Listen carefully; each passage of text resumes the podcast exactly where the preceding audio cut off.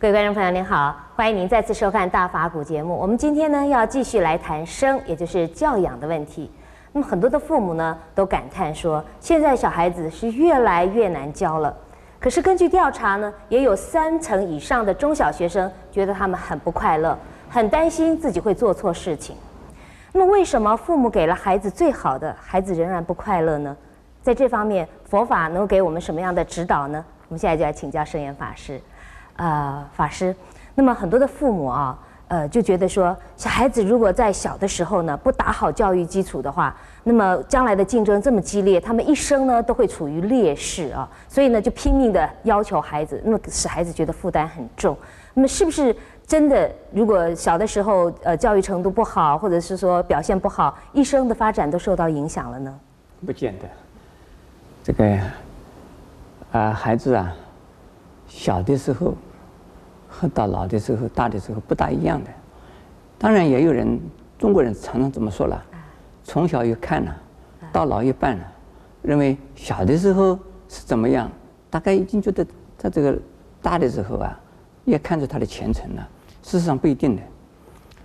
呃，就拿我个人来讲啊，我小的时候是非常弱智的，也就是说非常低能的。呃，我在小学啊。呃，开始读书啊，是九岁了已经了，那这是一个非常低能的一个小孩啊。但是慢慢的、慢慢的呀、我到现在也不错啊，我觉得。所以是不要从小的时候啊，拼命的逼小孩子。小孩子的成长啊，应该让他自然的发展的。所以教育是要的，还是要需要啊，要注重在于这个孩子本身的一个性格的、兴趣的。和本本身自己的条件的这个呃关系，才能够啊恰到好处的培养他，不能够以父母的意见，或者是以环境的风气的这种啊呃现象啊来要求孩子，来代替孩子啊呃安排着未来几十年乃至到他老死为止的这个前途都给他安排好了，这个不是很好，不要强迫孩子啊。走自己的路，不要强迫孩子啊走自己父母所希望的路。父母只能够给他们，就是带一条，带一带，不能够强迫他，勉强他们，要不然这个孩子压力太多，痛苦太多。是。那么现在呢，还有一个现象啊，就是说。呃，做父母的总觉得说，哎呀，自己好忙啊，很少时间陪孩子，那么就觉得应该要给孩子一种补偿。那用什么补偿呢？那就用物质来补偿，给他买很好的东西啦，给他钱啦。那这样是不是反而有一种副作用呢？那麻烦大了啦。人是感性的，也是理性的。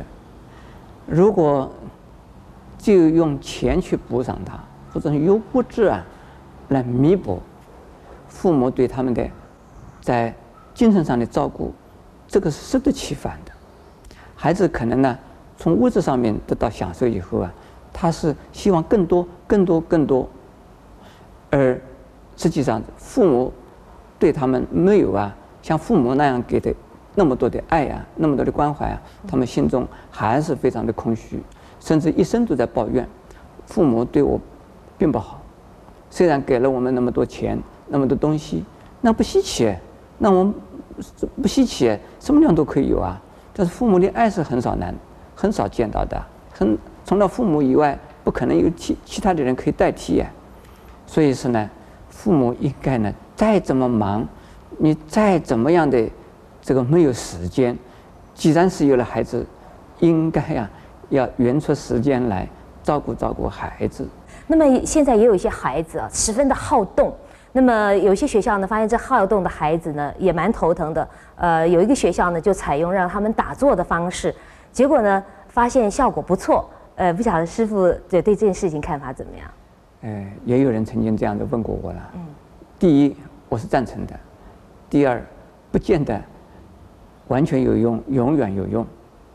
一时间呢，很有用，没有错的。嗯。如果孩子能够打坐。不一定是孩子了，大人也是一样的。大人能够每天有一段时间打坐的话，你这一天，你的精神、你的情绪一定是比较稳定的，不会那样子的呀无奈，或者是那样子的呀这个心慌意乱。但是孩子比大人更没有意志力。这个大人学了打坐啊，不一定每天会打坐，练你就这个样子啊。那么小孩子在学校里边学打坐，他每天叫他打坐，上了课叫他打坐，小孩子的确是很好哎，的确是很好，有所转变。可是回家以后不一定打坐，时间过了一段以后，没有人要求他们，他不一定打坐。他可能长大了以后，他回想，他说我小的时候在学校里边呢，老师们教我打坐，那个时候还不错哎。但是呢，这个不能持久的话呢，呃，这个打坐只能够说是治标的。啊，这个打坐再加上个观念的熏陶，是那是更重要了。对，可是有些父母也想，就说，哎呀，可能学佛的孩子啊，也不会变坏，所以想说让孩子来接触佛教。可是又担心想说，那这样子会不会是我先天就给他一个观念的束缚了？会不会影响到他以后思考的自由发展了？不晓得师傅看法怎么样？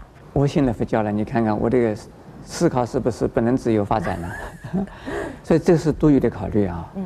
呃，佛法并没有一定呢，要说服人家，或者是要叫人家进入一个什么模式、一个框框，并没有，而是要我们呢非常自在的、非常啊自由的、活泼的、自然的运用，运用在我们的日常生活里边，用智慧来处理。所有的事，那就是客观的。既然是客观，不是主观的。既然是不是主观，佛法也好，佛教也好，本身它就不应该主观，不应该一定有一个什么东西要叫你遵守，要叫你不可以做，要叫你非做不可，没有这样子的想法。所以不要担心，小孩子接触佛教以后啊，他就变成了呆板，或者是变变成变成了没有自由发展的余地了。是，那要怎么样带领小孩子来接触佛教比较好呢？那还是父母。能够啊，带小孩子进入佛门，但是如果看看佛教里边的一个环境是怎么样的，如果父母在天天在那拜佛啊、烧香啊、这个念经啊，呃，孩子跟跟他就不想跟了，孩子不知道大人在做什么，只知道母亲在拜佛、在烧香、在念念有词，究竟做什么不知道。孩子应该有孩子的一种啊宗教的。这个修行的或者是啊生活的方式，呃，比如说我们农禅寺啊，呃，每遇到这个讲经或者是呢共修的时候啊，我们就有儿童班，儿童班有啊这个老师专门带小朋友啊，他们唱唱啊跳跳啊打打坐啊念念佛啊，呃说说故事啊，呃吃吃吃糖果啊，他们高兴得不得了，所以。到我们农禅寺来的一些小孩子们呢，不会跟大人呢在一起修行。大人的事是大人的天地，小孩子是小孩子的天地，他们都很喜欢到我们农禅寺来。那么他们来参加这个儿童班的前后有没有什么差别呢？是否有没有观察到？应该有很大的差别。嗯。呃，对家里边对母亲呢，呃，会很听话。呃，所以听话，也就是说能够谅解体谅到父母，也会在家里边自动的做一些家事。